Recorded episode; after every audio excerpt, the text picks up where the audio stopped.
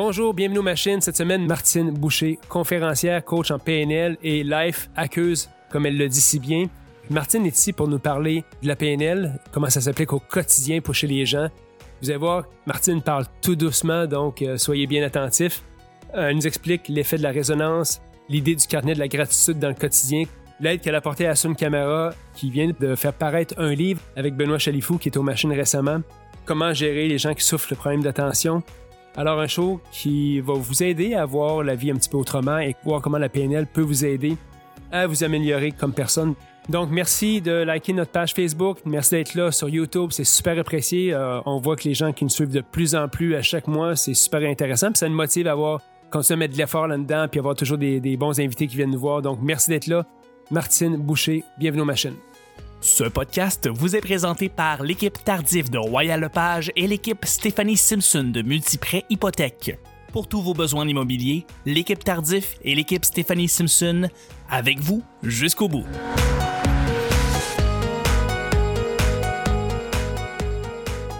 Bonjour, bienvenue aux machines. Aujourd'hui, Martine Boucher, Martine, coach PNL, euh, que j'ai eu la chance de rencontrer, en fait, euh, suite à une rencontre avec euh, Benoît Chalifou. On on a connecté ensemble sur LinkedIn.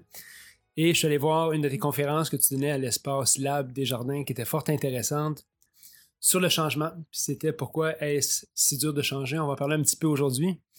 Puis hier, on s'est vu un lancement de livre. Puis justement, je t'ai dit, j'ai pensé à toi hier parce qu'il y a une, une chanson de Passenger qui disait C'est tellement dur de changer, c'est comme si on était fait en, en roche, surtout à un certain âge. Fait que Martine Boucher, merci d'être euh, d'être ici aujourd'hui. Merci de m'accueillir. Parle-nous un peu de toi, Martine, euh, pour les gens qui ne te connaissent pas. Euh, de ce temps-ci, j'ai tendance à me, à me à dire que je suis polymath, euh, life hacker, psychosociologue et coach professionnel. J'ai eu, euh, ça c'est ma troisième ou quatrième vie, entre guillemets. Avant, j'ai passé plusieurs années à travailler dans le web et dans la publicité, autant ici qu'en France.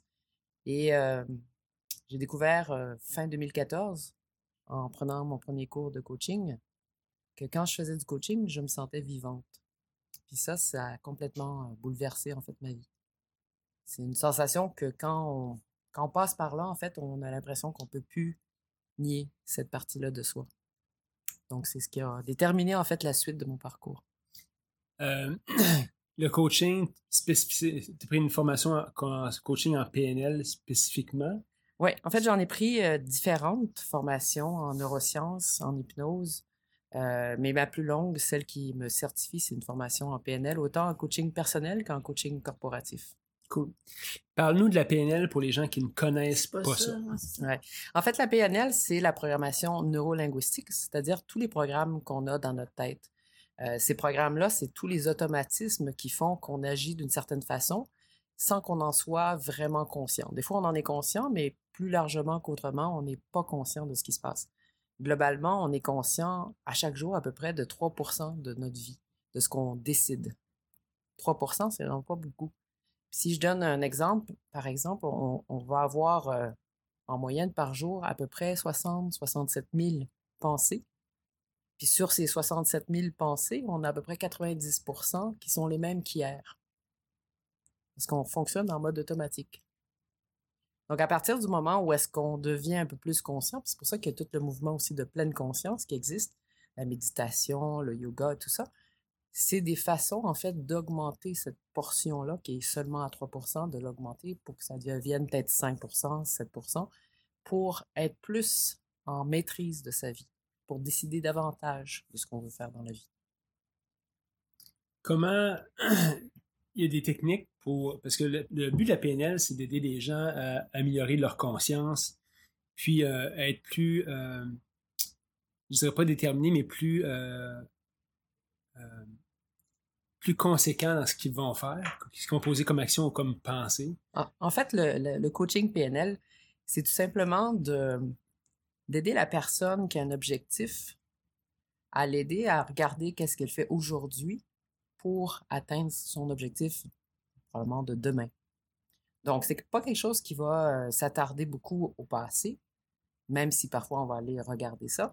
mais on s'attarde beaucoup à ce que la personne fait aujourd'hui dans son quotidien pour pouvoir voir qu'est-ce qu'elle doit mettre en place ou qu'est-ce qu'elle doit déverrouiller, quelle perspective nouvelle elle doit avoir, quel euh, mindset aussi qu'elle doit avoir pour atteindre son nouvel objectif. Donc, c'est, on accompagne vraiment la personne, puis on est un guide en quelque part aussi. On n'est pas, euh, on fait équipe pour aller vers cette nouvelle, euh, vers ce nouvel objectif. Et donc, la personne, c'est elle qui a toutes les clés en elle. C'est pour ça qu'on est là, nous, pour aider la personne à trouver ces clés-là et les mettre en action, en fait. Quand tu dis on n'est pas là pour travailler sur le passé nécessairement, est-ce que dans, l'approche de la PNL, est-ce que le passé a peu d'importance sur les automatismes d'une personne? Pourquoi la, philosophie de ça fait en sorte qu'on ne va pas travailler sur le passé vraiment? Ben, en fait, c'est ce qui distingue aussi euh, les psychologues, mm-hmm. les psychothérapeutes des coachs. C'est-à-dire que nous, on regarde on va pas aller fouiller dans le passé pour voir, OK, euh, tu as eu telle enfance, etc. Mais cependant, on va regarder, c'est quoi les croyances qu'elle a? Ces croyances-là se sont peut-être établies dans son enfance. Nous, ce qui nous intéresse, c'est beaucoup justement, quelles sont ces croyances-là qui aujourd'hui t'empêchent d'aller dans la direction souhaitée? Puis est-ce que, est-ce que ces croyances-là du passé, est-ce que, l'approche de la PNL fait en sorte que ce les gens disent que ça, c'est pas très important. C'est regarder en avant qui est important. C'est de.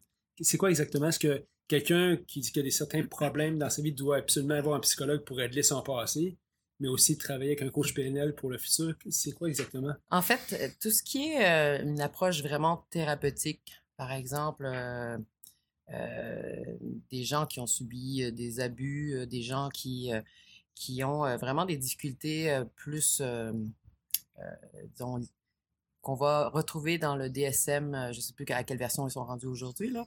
C'est au moins le DSM 3. Et donc, tout ce qu'on retrouve dans, cette, dans ce bouquin-là, ça appartient davantage au côté euh, psycho, mmh psychologue, psychothérapeute.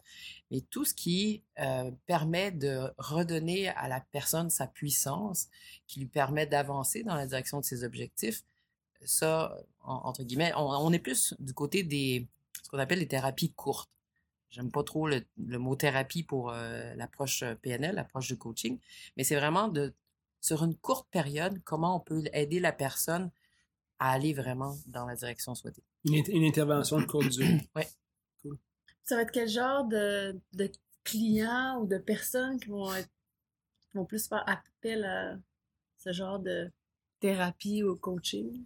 Ben, en fait, euh, je pense que tous mes collègues coachs vont vous dire qu'après avoir goûté à ça, on, souhaiterait que tout le monde puisse goûter à, l'approche de coaching parce qu'en fait, c'est vraiment d'avoir, comme on n'est pas conscient de comment on évolue dans la vie, d'avoir un regard extérieur, puis aussi d'avoir une personne qui n'est pas dans notre entourage, ça nous aide aussi à avoir ce regard, ce regard objectif. Et puis à, challenger aussi la personne, notre, notre coaché.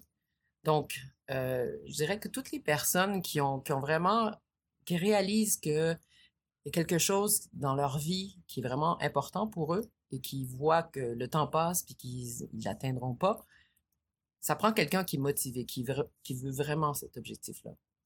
Mais à partir du moment où est-ce qu'on est conscient justement qu'il y a un objectif devant soi qu'on aimerait atteindre, aller chercher de l'aide pour pouvoir justement atteindre cet objectif-là, donner en fait des clés ou permettre à la personne justement de trouver ses propres clés pour aller dans cette direction-là, c'est ce qui va être le plus intéressant, entre guillemets, pour la personne.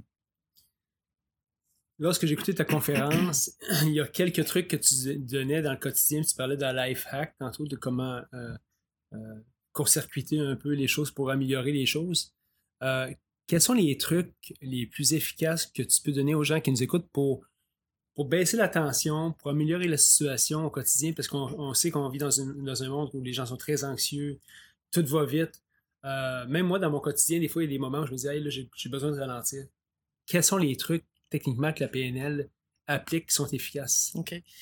Euh, je ne dirais pas que c'est les trucs que je vais apporter ici, ce sont des trucs nécessairement PNL, mais c'est le fruit, entre guillemets, de, de ma courte expérience en tant que coach et aussi de, de ce que j'ai pu découvrir dans mes recherches.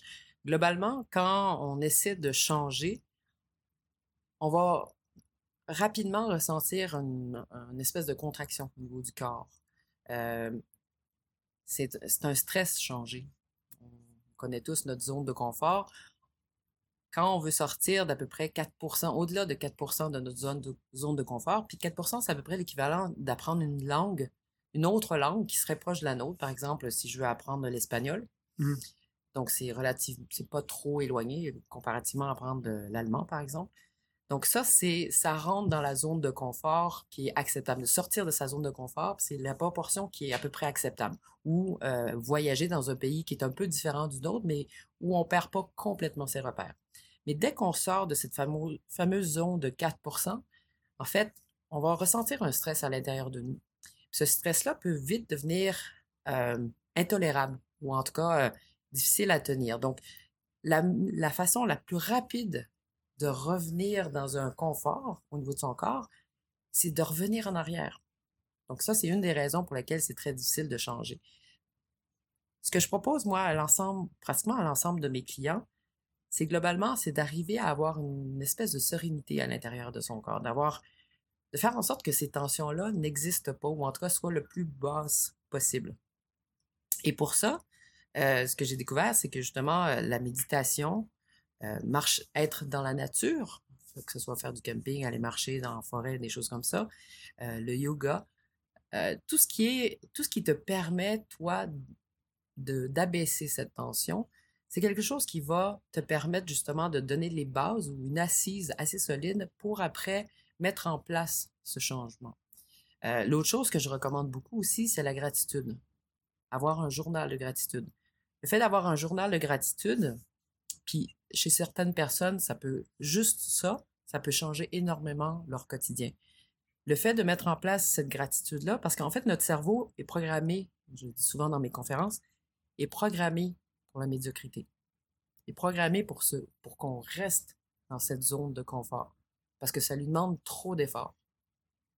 Peu importe la situation de vie, peu importe le changement que tu dois faire, il préfère rester là. En fait, le cerveau, il est paresseux à la Mhm. base parce qu'il consomme déjà une quantité d'énergie et d'oxygène qui est phénoménale pour sa taille. Donc, en raison de ces, de, de- de ces deux facteurs-là, il va avoir tendance à, maintenir la personne dans sa zone de confort. Donc, ça fait une difficulté euh, supplémentaire. Et ce qu'on va observer le plus rapidement dans notre environnement, c'est toutes les menaces potentielles. Les menaces avant, ben, c'était euh, par exemple le tigre qui se cache euh, derrière le buisson, c'était le mammouth qui chargeait sur nous. Mais ça, on les a encore aujourd'hui, sauf que ces menaces-là, c'est tout le stress qu'on peut avoir, qu'on traîne avec nous jour après jour, que ce soit une personne avec qui on a une discussion un peu trop euh, animée à notre goût, que ce soit euh, notre relation un peu tendue avec euh, notre ado ou avec notre conjoint. Toutes ces formes de stress-là qui nous contractent, c'est ça notre stress qu'on a aujourd'hui. On, on le vit pratiquement constamment. Sauf quand on part en vacances. C'est pour ça que des fois, quand on part en vacances, on va se dire, ça m'a pris une semaine à décrocher. Mhm. Mhm. C'est ça qu'on appelle décrocher, c'est enlever une partie de ce stress-là, puis avoir la tête beaucoup plus libre. Donc, la gratitude, mais la gratitude, il y a différentes façons de le, de le faire. Il y la plupart des gens vont le faire euh, dans leur tête. Ils vont se dire, ah, c'est le fun, euh, c'est une belle journée, euh, beau soleil, euh, ou il y a de belles fleurs qui viennent, qui commencent à pousser, le printemps s'en vient, ce genre de choses. Mais la meilleure façon de le faire, ou la façon la plus optimale de le faire, c'est de l'écrire dans un journal. Puis moi, je recommande toujours à mes coachés d'en faire 10 le matin et d'en faire 3 le soir. Pourquoi 10 le matin? Parce qu'on ouvre notre journée vers, entre guillemets, différents challenges qu'on va vivre. Plus ou moins grands, évidemment. Le fait de faire ça va nous solidifier, va nous aider à affronter cette journée qui s'en vient. Le soir, on s'en va dormir, mais c'est bien d'ouvrir sur une note positive cette partie-là de notre journée pour qu'après ça, parce que l'important, c'est comment on va se, réveiller le lendemain matin et comment on va s'endormir. Si on s'en- on s'endort en étant sur une note positive, on va avoir un meilleur sommeil, un sommeil beaucoup plus réparateur. Et on va se réveiller en plus euh, beaucoup plus euh, de bonne humeur. Et la façon de le faire, c'est le noter dans un journal et aussi de le revivre en pensée, ne serait-ce que trois secondes. revivre ce moment-là. Que ce soit, par exemple, la, la, personne qu'on a croisée dans l'ascenseur qui nous a fait un super sourire, puis on s'est dit, wow, juste de le revivre trois secondes, ça va changer quelque chose dans notre, dans notre façon, en fait, dans notre configuration du, du cerveau. C'est, ça, c'est. Ça joue au niveau du euh, ce qu'on appelle le biais de positivité ou le biais de négativité. Donc, en priorité, ce que notre cerveau traite, c'est tout ce qui touche à notre survie. Donc, tout le stress qu'on veut, on, peut percevoir et notre cerveau est configuré pour d'abord percevoir ces éléments-là et ensuite regarder les éléments positifs. En général, il ne reste plus beaucoup de place pour les éléments positifs. Donc, le fait de pratiquer la gratitude va augmenter ou diminuer le biais de négativité ou augmenter le biais de positivité. Par exemple, on connaît tous euh, dans notre environnement une personne qui, euh, qui a un biais de positivité. positivité. C'est limite fatigant pour les autres. Hey, Chuck! un, un spécimen juste ici dans la salle. Donc, c'est c'est des gens qui... J'ai pas dit que euh, c'était fatigant. non, mais c'est fatigant quand on se compare, nous, à Ah. eux. Parce qu'on a l'impression que tout est facile pour eux, que tout est beau, que tout est le fun. Puis on se dit, mais j'aimerais ça être Tout comme le temps ça. de bonne humeur, Ouais. hein? Comment ça se passe, Chuck, quelqu'un qui est comme ça? Oh boy, euh, j'ai pas de micro là. Mais, euh, Approche-toi, je veux passer mon micro, tiens. oui. Euh, comment ça se passe? Est-ce que c'est vrai que c'est toujours comme ça? À ta tête? Non, c'est pas toujours comme ça. C'est du travail. Mais c'est, euh, c'est, je sais pas, peut-être que le fait de retrouver, de, de, de chercher du bonheur un peu dans tout, ça entraîne le fait de continuer à chercher du bonheur, ça continue à, à aider le à, à avoir le bonheur, le bon côté des choses dans les mauvaises situations. Euh, les choses vont plus facilement, vont plus aisément quand euh, on, on- on- dans les situations qui sont pas faciles, ben on trouve le, on comme on dit, silver lining, le bon côté des choses. Fait que moi, ça m'aide beaucoup à, comme ça, continuellement rester plus positif. Je sais pas. Et, Mais ça fatigue les autres. ça fait- et- étrangement, en fait, ces gens-là deviennent un peu comme des aimants parce que tout le monde a envie d'être entouré de personnes comme ça. Donc, ça m'étonnerait pas que tu sois souvent invité dans les, euh, dans les fêtes avec des gens, qu'on fasse appel à tes services. Souvent, justement, les gens qui ont développé ou en tout cas qui, ont hérité d'un système euh, ou en tout cas d'un biais de positivité vont attirer davantage les gens autour de soi. Intéressant. Euh, tantôt, c'était le titre de. Ben, tantôt, tu nous as parlé, c'était le titre de ta conférence. Pourquoi c'est si dur de changer? Tu dis que les gens ou le cerveau préfèrent dans une situation, le statu quo dans la vie que de changer. Euh, C'est-tu à peu près ça? En fait, parce qu'il est paresseux, il veut pas faire d'efforts pour changer. Donc, rapidement, en fait, quand on essaie d'implémenter un changement, on va être ramené en arrière parce que c'est la situation qui est la plus confortable pour nous. Ça demande un effort aussi de changer. On peut pas. euh, il faut l'intégrer dans son quotidien aussi. Souvent, on va aller, par exemple, dans une conférence, on va lire un livre, puis on va se dire Ah, ben ça, c'est vraiment moi. Ça, il faut vraiment que je fasse ça. Puis qu'est-ce qui se passe avec ce, qu'on vient de découvrir, qui était notre recette miracle? Ça n'existe plus après quelques, quelques heures, quelques jours. Pourquoi? Parce qu'on ne l'a pas implanté tout de suite dans notre quotidien. Donc, si on veut, si on trouve quelque chose avec lequel on résonne beaucoup, puis ça, c'est ce qu'on appelle la résonance, quand on trouve quelque chose comme ça dans une conférence ou dans un livre qui nous touche, ce qu'on appelle la résonance, ça veut dire qu'il y a- un indice là-dedans pour nous et essayez de l'appliquer tout de suite, ce truc-là, dans votre vie. Quand je parle de méditation, par exemple, à mes, euh, à mes coachés, souvent, je vais leur dire, ce qui est important, c'est pas d'en faire 15-20 minutes à tous les matins ou à tous les jours, ou même deux fois par jour. L'important, c'est de l'intégrer dans votre quotidien. Donc, faites-en 5 minutes, mais faites-le à tous les jours. Puis ça, ça crée un nouveau chemin dans le cerveau, une nouvelle connexion neuronale. Puis plus on repasse par cette connexion neuronale, donc plus on le refait, plus ça va euh, exister comme une nouvelle habitude. Pendant longtemps, on a pensé que ça prenait 21 Ouais, c'est ça, jours. j'allais dire, c'était ma prochaine question. là. Combien de temps ça peut prendre là, Ouais. pour que ça devienne une, habitude? Euh, Ben, pendant longtemps, on a pensé. Il y a, y a des choses, des fois, qui vont s'in- s'intégrer super rapidement. Ça, je j'arrive pas encore à discerner qu'est-ce qu'est-ce qui va faire que ça va se passer presque instantanément. Mais pendant longtemps, on a dit que ça prenait 21 jours. Les toutes dernières recherches parlent plutôt de 66 jours. Donc, si on veut vraiment implanter quelque chose dans nos vies durablement, il faut pouvoir euh, connaître, parce qu'on l'a vécu, donc Mhm. on l'a incarné, ce changement, puis se souvenir à l'intérieur de notre corps de, des effets positifs de ce changement. Donc, pendant 21 jours, c'est mieux que rien. Puis en- souvent, même euh, pour le carnet de gratitude, par exemple, 21 jours, ça va être suffisant pour ressentir ces, ces effets-là. Mais si on veut vraiment que ce soit quelque chose qui, qui fonctionne sur une longue période, 66 jours, c'est les dernières recherches qui ont été euh, démon- qui démontrent ça.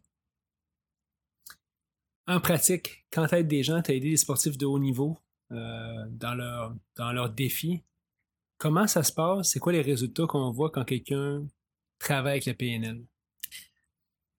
ça dépend toujours de c'est quoi l'objectif de la personne. Euh, moi, j'ai beaucoup, euh, quand j'ai commencé à faire du coaching, je travaillais sur ce que j'appelle l'événementiel, c'est-à-dire qu'il y a un événement dans la vie de la personne et donc on se prépare en fonction de cet événement-là. Ce qui est le fun, c'est de faire prendre conscience à la personne avec la- laquelle on travaille du pouvoir de son mental sur un événement. Parce que ça, c'est la preuve de ce qu'elle peut changer, de ce qu'elle peut mettre en action, et elle a le résultat assez rapidement. C'est pour ça que j'aime travailler de ce côté-là. Ce qui est super, c'est de travailler en fait des deux façons, c'est-à-dire travailler sur un événement pour que la personne puisse voir qu'est-ce que ça donne dans son quotidien, puis en même temps mettre en place des changements qui vont avoir une portée beaucoup plus longue. Tu as travaillé avec, euh, on était en lancement de hier, tu as travaillé, est-ce qu'on peut mentionner les noms des personnes avec qui tu as travaillé? Asun, oui. Asun, ok, parfait. Tu as travaillé avec Ouais, Asun c'est- Camara. J'ai la permission. C'est écrit dans le livre. Euh, qu'est-ce, qu'est-ce qui s'est passé dans ce cas précis-là avec Asun? Parce qu'il a fait, il a fait le chapitre de, quasiment un chapitre de son livre, c'est ça? Ouais. Euh, qu'est-ce qui s'est passé dans ce cas-ci? Comment vous êtes rencontrés? Comment c'est arrivé tout ça? Euh, ça, c'est tout à fait euh, ce qu'on appelle les hasards de la vie. Euh, c'est un jour, je reçois un appel de Reda Agouram qui m'invitait à, à une présentation de, la compagnie où il travaillait. Puis on a discuté comme ça pendant 1h30 euh, de ce que je faisais parce que cette, cette compagnie, c'était Carnegie. Et Ah ouais, ouais. euh, le principe de Carnegie, ouais, c'est quoi? C'est s'intéresser à l'autre. Donc, il m'a fait parler pendant euh, une heure et demie. Puis moi, je lui racontais justement euh, ce que j'avais eu euh, comme expérience avec mes précédents coachés. C'était des expériences quand même assez phénoménales, c'est-à-dire que c'était des personnes qui, pendant à peu- plusieurs années, presque dix ans, essayaient d'atteindre un objectif qui était vraiment très important pour eux. Dans un des cas, c'était c'était un, violon- un violoncelliste professionnel qui était sorti du conservatoire pendant euh, depuis dix ans et à chaque fois qu'il faisait un concours, il, euh, il arrivait toujours deuxième, troisième, quatrième. Puis je savais qu'il était bon parce qu'il était appelé par tous les grands chefs d'orchestre européens. Et donc, euh, à un moment donné, on a travaillé ensemble. On a fait quatre séances ensemble. La première, c'était une séance d'hypnose. J'étais sur place en France. Donc, on l'a fait en direct. Puis après ça, on a fait des séances sur Skype. Et ça a permis à cette personne-là d'obtenir le poste de premier violoncelle dans l'orche- un orchestre de Paris. Puis la, deuxième personne avec qui j'ai travaillé, c'était un peu le même genre de, d'objectif important pour la personne. Et c'est à ce moment-là que Reda m'a, contacté pour me dire, ben, pour m'inviter à sa conférence. Puis en fait, ça l'a tellement intéressé qu'il en a parlé. Reda est un ancien joueur de l'Impact et il en a parlé à son euh, ami Asun Kamara. Et euh, c'est comme ça qu'on s'est connus et qu'on a commencé à travailler ensemble en 2016. Ah, quand même. C'était quoi le projet quand tu as rencontré? euh, il, se, il se remettait d'une blessure, c'est ça? En fait, l'année précédente, il avait eu une année beaucoup de blessures et recommençait son année 2016 un peu de la même façon. Donc, quand on a travaillé ensemble, c'était notamment pour, euh, pour qu'il puisse voir une autre facette de qui il était et mettre en place justement une nouvelle façon d'être et de vivre à travers son sport, mais pas que à- à travers son sport. On a travaillé pas mal sur toutes les facettes de sa vie. euh. Ça l'a aidé à mieux performer. Tous, ces a- tous les aspects. Il a même écrit un livre. Oui, oui. Euh, Sa vie a été assez euh, différente, mais ça, euh, vous pourrez euh, voir ça avec lui. Euh, ce qui a été intéressant, en fait, de tra- dans la façon de travailler qu'on qu'on a développé ensemble, ça a été, euh, on se voyait assez fréquemment pendant toute l'année, euh, pendant toute sa saison euh, 2016. Et euh, les joueurs de, de foot, je pense, ont peut-être un peu plus de temps libre que d'autres. Et donc, c'était la possibilité aussi pour lui de, de mettre en pratique un certain nombre de choses que je lui proposais. Et c'est un, un, un gars qui est assez euh, humble et il a pu voir aussi assez rapidement les résultats parce qu'on a, j'ai eu la chance à un moment donné de lui démontrer euh, les, fac- les facultés, euh, le fait de se préparer mentalement pour un match, qu'est-ce que ça pouvait donner. Et donc, si on appliquait ça pour le reste de, sa vie aussi, qu'est-ce que ça pourrait donner? L'année 2016, pour lui, ça a été euh, sa deuxième meilleure année. Euh, c'est ce qu'il euh, mentionnait no- notamment hier lors de sa conférence. Sa première grande année, ça a été à son arrivée à l'Impact où, il a été- où il a été nommé le joueur par excellence. Et l'année 2016, ça a été l'année où il a été nommé le meilleur joueur de l'année ou le meilleur défenseur de l'année. Donc pour lui, ça a été des grandes années, mais quand on travaille avec quelqu'un comme ça, à révéler son plein potentiel, c'est tout simplement qu'on enlève une grande partie des doutes de la personne pour la remettre vraiment dans son plein pouvoir. Et le fait de faire ça, en fait, pour lui, euh, sa perspective était complètement changée de l'impact qu'il pouvait avoir auprès de ses joueurs, auprès des autres joueurs aussi, parce qu'à un moment donné, on a changé le focus pour que ce soit davantage sur son influence. Parce que pendant une bonne partie de la saison, lui avait beaucoup de succès, mais l'équipe continuait de perdre. Puis à un moment donné, ben, on a changé le focus pour que ce soit plus sur son influence auprès de l'équipe. OK. Et cette année-là, ils se sont rendus jusqu'en finale à Toronto. Ah ouais, wow. Ouais. Euh, est-ce que c'est, puisque c'est une intervention court terme, la PNL, est-ce que les, les résultats sont quand même à long terme? Oui. Parce qu'en fait, comme on travaille beaucoup aussi avec l'inconscient, l'inconscient, c'est pas comme un, interrupteur qu'on allume puis tout d'un coup la lumière arrive. Euh, Il y, a, il y a des choses qui sont, qui sont visibles à très court terme, mais c'est comme on travaille sur des croyances, euh, sur les valeurs aussi de la personne, toutes ces choses-là, en fait, vont avoir un impact à partir du moment où on travaille avec cette personne-là et beaucoup plus tard aussi dans sa vie. Fait que c'est quelque chose que les gens vont bénéficier pour vraiment pour, pour du long terme. Parce que comme on est, comme on fonctionne de façon inconsciente la plupart du temps, donc à 97% en moyenne, le fait de changer ses croyances, ses valeurs, c'est ça qu'on change dans notre vie qui nous pilote. Et cette façon-là, en fait, de, de fonctionner, à un moment donné, quand on se rend compte justement qu'on a des croyances qui nous aident pas, puis souvent on n'en est même pas conscient de c'est quoi ces croyances-là qui Mhm. nous aident pas. Et quand on commence à mettre ça à la surface, à les observer, puis à se dire, bon, ça, ça, me- ça, ça m'aide pas, ou ça, ça me supporte pas, qu'est-ce que je peux mettre à la place, ou qu'est-ce qui me conviendrait le plus? Après, quand on, on travaille avec ces nouvelles croyances-là, c'est ces croyances-là qui nous pilotent dans la vie. Est-ce que ça fonctionne avec tout le monde, le, le PNL? Est-ce que tout le monde peut, euh, peut en bénéficier, tu penses? Ou euh, Moi, je dirais que le, faut le- que ouvert, j'imagine? Ben, le- le premier critère, c'est de vouloir vraiment Changer aussi. Il faut que la personne vienne te voir. Moi, je- j'ai beau euh, avoir euh, toutes ces connaissances ou ces, ces compétences euh, ou tous ces diplômes. Je peux pas dire à la personne, mais je vois, toi, tu aurais besoin de ça. Il faut vraiment que ce soit la personne qui ait euh, cette envie profonde de changer. Ça fait, ça fait du sens. Faut forcer les gens. Exact. C'est pour ça que dans un couple, souvent, quand on essaie, quand il y a un coach puis son conjoint, le coach va voir énormément de choses que le conjoint devrait faire ou pourrait faire. Puis évidemment, ça ne marchera pas parce que c'est quelque chose qu'on propose à l'autre personne. Donc, tu, ce que tu me dis, c'est que tu rencontres une un client en PNL, que tu vois des choses que le conjoint. Donc, Non, mais je- souvent, les, les personnes qui sont coachs, euh, ils sont aussi euh, en couple. Et, et donc, on va voir aussi beaucoup de choses chez son conjoint qu'on ah oui, qu'on pourrait fait, changer. Et c'est pour ça aussi Je que comprends. C'est souvent les autres qui vont voir davantage ce qui fonctionne pas chez nous. Ouais. Parce que comme on n'est pas conscient de ça, euh, il y a une partie visible Mhm. pour les autres que nous, des fois, on voit même pas ou on prend pas conscience t'en donnais un bon exemple au début, avant que l'entrevue commence. Mais ça, en fait, c'est, il y a une raison pour laquelle euh, tu fais ça. Ouais. Il y a une raison euh, qui, euh, qui fait que pour toi aussi, c'est pas visible ou c'est, c'est pas important? Est-ce que tu Je penses, curieux de savoir.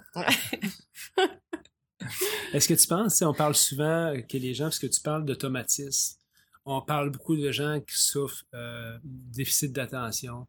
Est-ce que, est-ce que ça, c'est un peu galvaudé? Est-ce que ça existe vraiment ou si les gens, ils veulent juste ignorer certains comportements puis ils vont mettre ça sur le dos d'un déficit d'attention?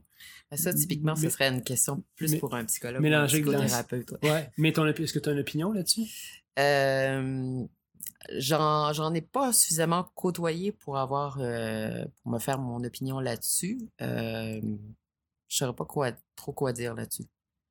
J'ai vu des reportages à la télé euh, comme bien d'autres personnes, mais ça, je, je pourrais pas dire. C'est une question. On se, on se pose la question souvent. dans- moi, je vois souvent, les gens vont souvent parler de ça comme si c'était. euh, euh, tout le monde dit écoute, on souffre d'un déficit d'attention. Puis là, c'est rendu quasiment que 90% du monde Ça l'ont. explique pourquoi que des Ça explique pourquoi les gens vont ignorer certaines choses, mais en même temps, je pense qu'il y y y a- il y a de l'inconscient là-dedans, autre, euh, au-delà de cette, Ouais. de cette étiquette-là, je pense, pour bien des gens. Mais après, euh, en fait, moi, je me dis que peu importe la, les caractéristiques de la personne, après, c'est c'est qu'est-ce que tu en fais de ces caractéristiques aussi? Il D'ailleurs, euh, je pense à un film qui, qui euh, d'un collègue coach euh, qui, qui- qui fait partie de ce film. Euh, ça s'appelle Théodore euh, sans H, qui euh, est le- le- l'acteur principal, justement, euh, souffre, Ouais. donc souffre de, Il connaît tout. C'est pas impossible. C'est l'encyclopédie de la gang. Donc, euh, c'est ça. Cette personne-là, en tout cas, euh, mon collègue coach recommande à cette personne-là justement de surfer sur cette vague-là. J'ai pas vu le film, donc je sais pas comment ça finit. mais, euh, mais je pense fondamentalement que peu importe les caractéristiques de la personne, l'étiquette qu'elle a, parce que pour moi, c'est une étiquette, qui va entraîner, qui a des conséquences justement dans la vie de la personne. Comment après euh, la personne va vivre avec Mhm. ça, euh, c'est sûr et certain que, par exemple, on peut travailler avec une personne comme ça si elle est déjà accompagnée par un psychologue ou un psychothérapeute. Pour après ça, que ça se traduise peut-être différemment dans son quotidien. Donc, il y a souvent aussi des, des, des collègues euh, coachs qui travaillent main dans la main avec un psychologue pour justement aider cette personne-là à avoir un quotidien qui est peut-être plus à son avantage euh, qu'autrement. Tu parles d'étiquette, euh, on parle, tu as deux enfants, on est parents aussi. Euh, y a-tu, en tant que, est-ce que la PNL prône une approche pour parler aux enfants pour justement éviter qu'ils se collent très jeunes des, des étiquettes? Souvent, on va dire, ah, tu sais, toi t'es drôle, t'es, le clown, toi t'es. euh, euh, peu importe l'étiquette. Est-ce que, est-ce que la PNL prône des approches au niveau de comment on parle aux enfants? Qu'est-ce qu'on leur dit? La, pro- la PNL ne prône rien de ce côté-là. Euh, ce qui est sûr, c'est que peu importe ce qu'on va faire, ils vont en avoir des étiquettes. Puis si c'est pas les parents qui les donnent, puis on va en donner de toute façon. Mais même quand on est conscient de ça, on va en donner à nos enfants. Parce que fonctionner par étiquette, en fait, c'est notre mode de fonctionnement aussi intrinsèque. C'est-à-dire que c'est une façon, entre guillemets, euh, d'aider le cerveau qui, lui, a déjà, utilise déjà beaucoup de l'énergie qui, lui est fournie, ou qui est fournie au corps. Donc, c'est une façon, entre guillemets, de donner du sens rapidement pour se permettre justement d'évoluer dans ce quotidien. Par exemple, on va dire, bon, lui, c'est le coach, lui, c'est le développeur, lui, c'est l'architecte. C'est un raccourci parce que cette personne-là qui est architecte, peut-être qu'elle a une, une approche qui est vraiment très artistique ou très euh, écologique. Donc, on va, elle, elle a beaucoup plus que cette étiquette Mhm. d'architecte-là. Mais c'est une façon, c'est un raccourci pour euh, progresser dans notre quotidien. Donc, c'est quelque chose qu'on va faire de toute façon inévitablement. La chose qu'on peut faire cependant, c'est être conscient de sa façon d'être parent. Et rendre conscient cet aspect-là, c'est aussi, par exemple, euh, je fais des ateliers qui permettent de définir euh, ce que j'appelle définir sa vie. C'est-à-dire, on regarde 12 facettes de la personne, que ce soit l'aspect, euh, la santé de la personne, euh, euh, l'aspect financier, la carrière, sa façon d'être parent, comment il est socialement, en relation, etc. Et on va définir justement les, les croyances qu'elle aimerait avoir, la vision qu'elle aimerait avoir pour pouvoir accompagner ou pour pouvoir, elle, évoluer dans la direction souhaitée. Et une de ces catégories-là, c'est le fait d'être parent. Donc, le fait de rendre conscient justement sa façon, sa façon d'être parent par rapport à ses enfants ou sa relation avec ses, ses enfants. Puis ça, c'est quelque chose qui va changer euh, sur une base assez fréquente. Par exemple, je suggère qu'à tous les six mois, ça soit révisé parce que l'enfant euh, passe rapidement d'un- d'une d'une étape à une autre.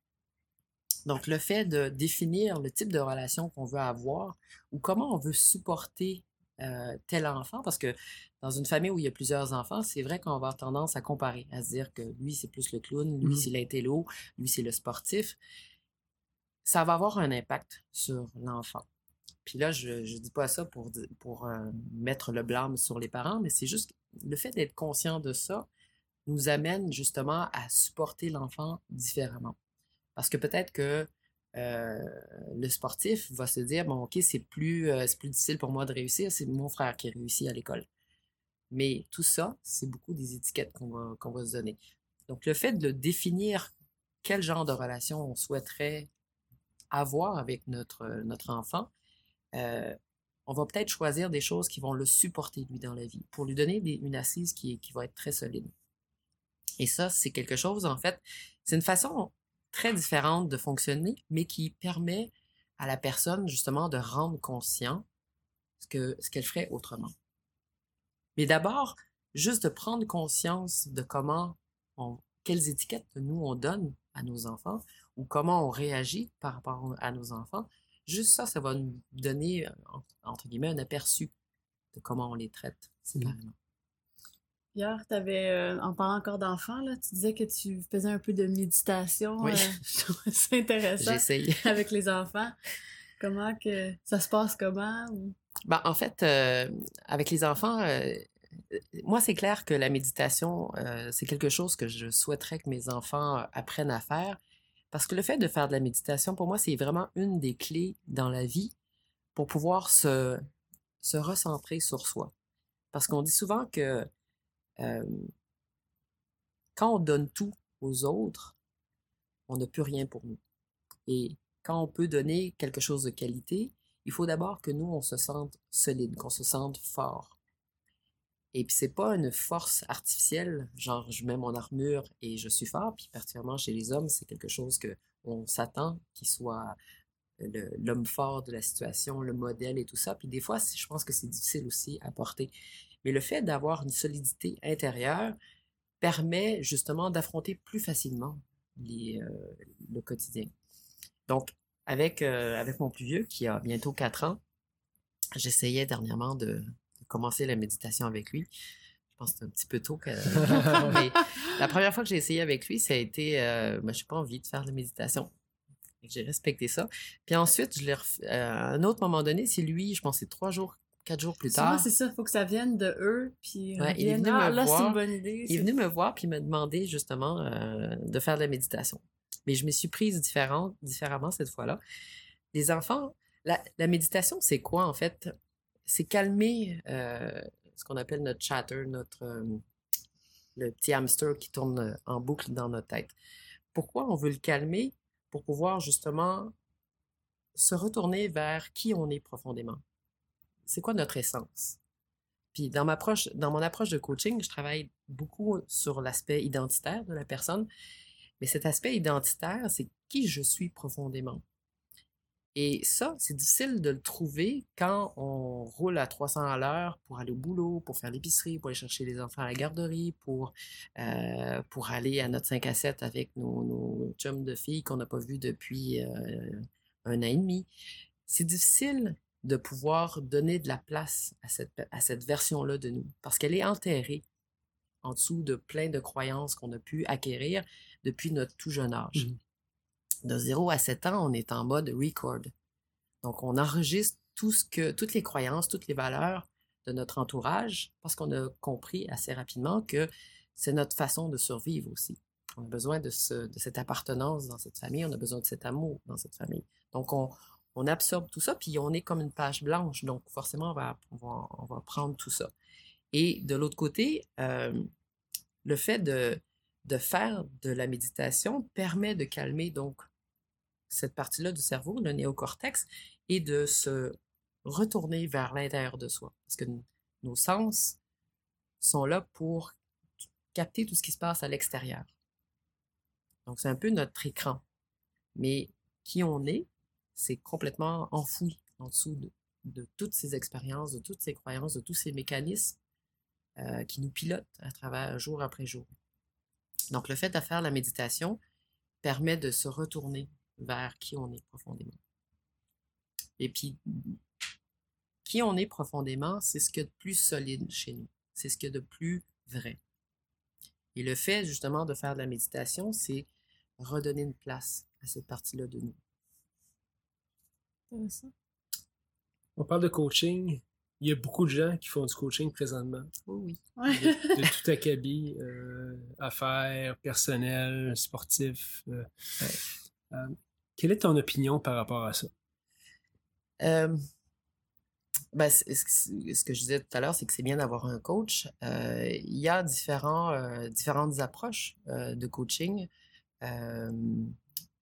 Puis j'inclus là-dedans aussi l'hypnose parce que comme je fais beaucoup de travail en hypnose avec mes clients, c'est import important, selon moi, d'un, d'avoir une personne qui a, qui a été formée à ça parce que vous allez probablement obtenir un résultat très différent aussi avec, euh, avec une personne qui a été formée parce que on, est allé chercher euh,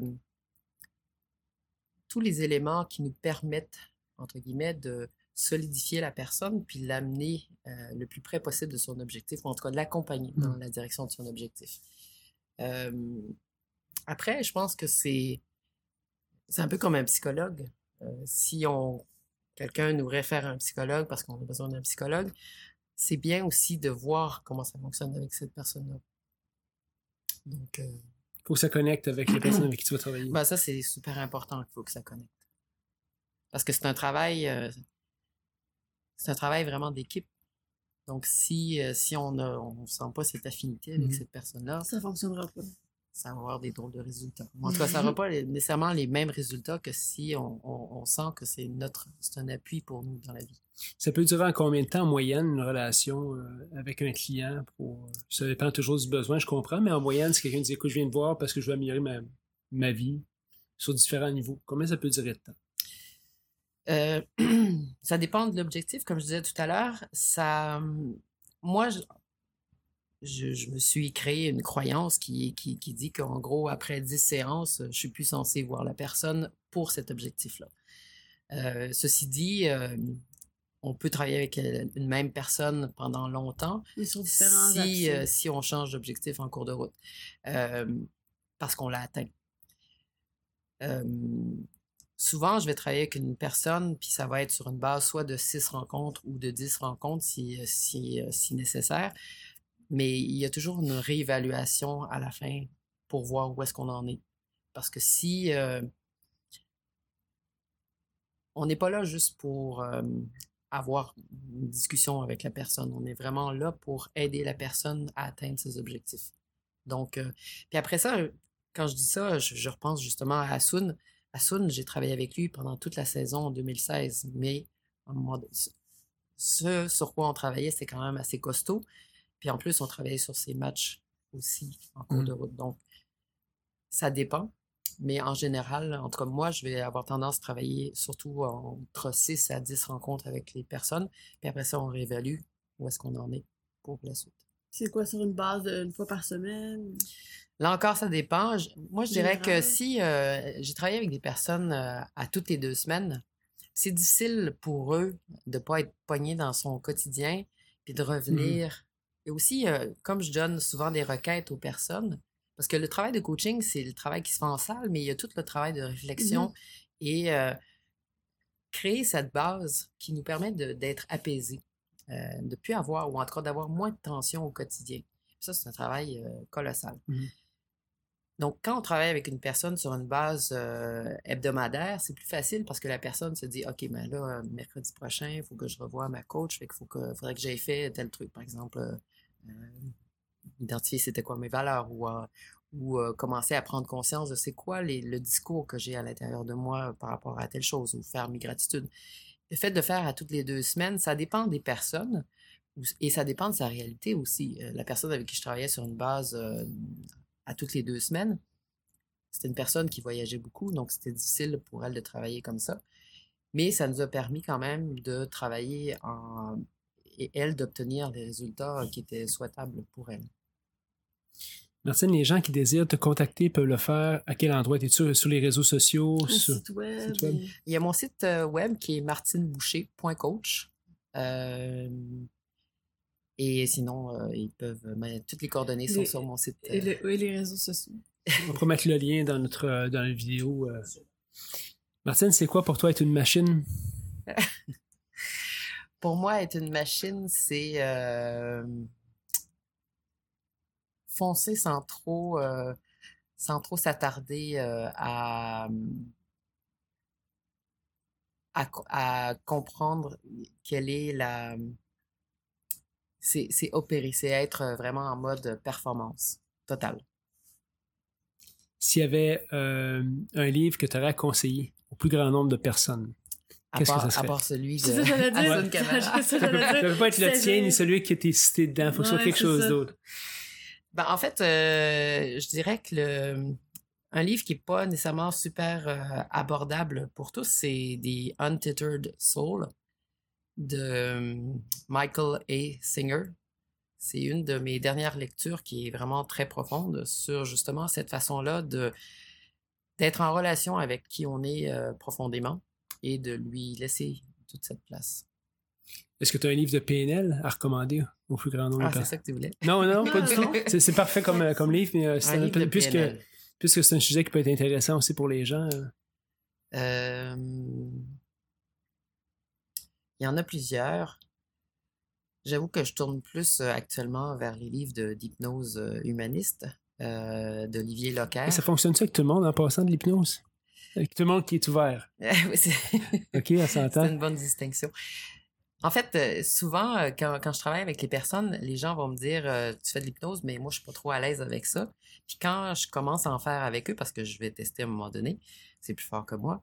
Puis la personne me dit Ah, c'est juste ça, l'hypnose, parce que on a tous en tête justement l'hypnose de spectacle. La personne fait la poule, puis c'est sûr qu'on n'a pas envie de faire ça, euh, ne serait-ce devant son coach. Mais il y a vraiment différentes sortes d'hypnose. Il y a l'hypnose de spectacle où la personne n'est pas du tout en contrôle de ce qu'elle veut, alors que l'hypnose euh, qui est plus axée entre guillemets euh, coaching, c'est vraiment plus une hypnose où la personne reste en contact avec la réalité. Parce que descendre la personne dans une transe profonde, c'est pas c'est pas nécessairement utile, ça va pas aider plus la personne parce qu'elle descend plus en pas. transe. Non, c'est ça. Donc souvent on va avoir des des transes qui sont légères ou des transes qui sont moyennes pour que la personne justement aller en transe, c'est tout simplement sur un état modifié de conscience. Ça permet de rentrer dans l'inconscient de la personne, puis de permettre à la personne de trouver les clés dont Mhm. je parlais tout à l'heure. Dans l'hypnose, puis euh, juste avant ma question de la fin, là, dans l'hypnose, est-ce que les gens vont, ont tendance, moi ma croyance, c'est que les gens peuvent se souvenir de choses qu'ils ont complètement euh, oubliées dans leur, dans, leur, dans leur mémoire. Est-ce que ça arrive en hypnose qu'ils vont se souvenir des choses que d'un coup je me souvenais pas de ça, mais je m'en rappelle maintenant? C'est c'est phénoménal, en fait, euh, comment euh, l'inconscient est. Et l'inconscient fait ça pour nous protéger. Mhm. Et c'est fabuleux parce qu'en en fait, nos sens vont, vont capter un certain nombre de choses et nous, on va euh, capter euh, de l'ensemble de ces données qui rentrent, on en capte seulement une, fine partie, une mince partie. Mais toutes ces choses-là sont entrées dans notre inconscient.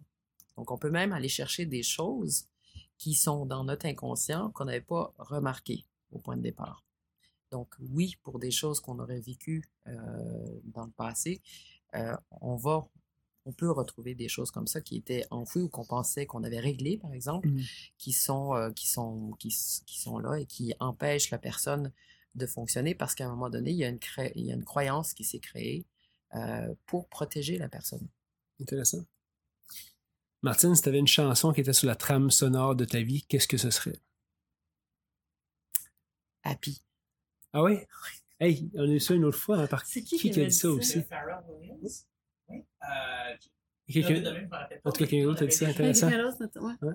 Pourquoi?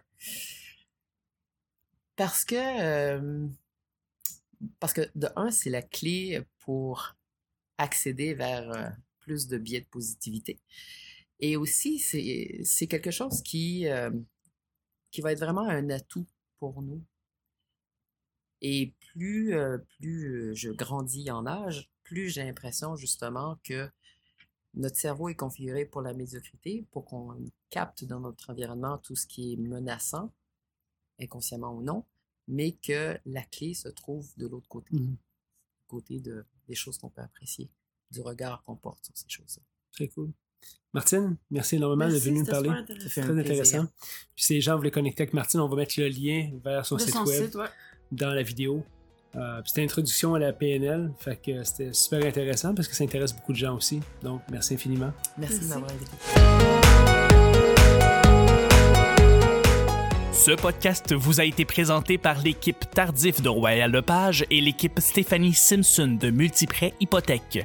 Pour tous vos besoins immobiliers, l'équipe Tardif et l'équipe Stéphanie Simpson avec vous jusqu'au bout.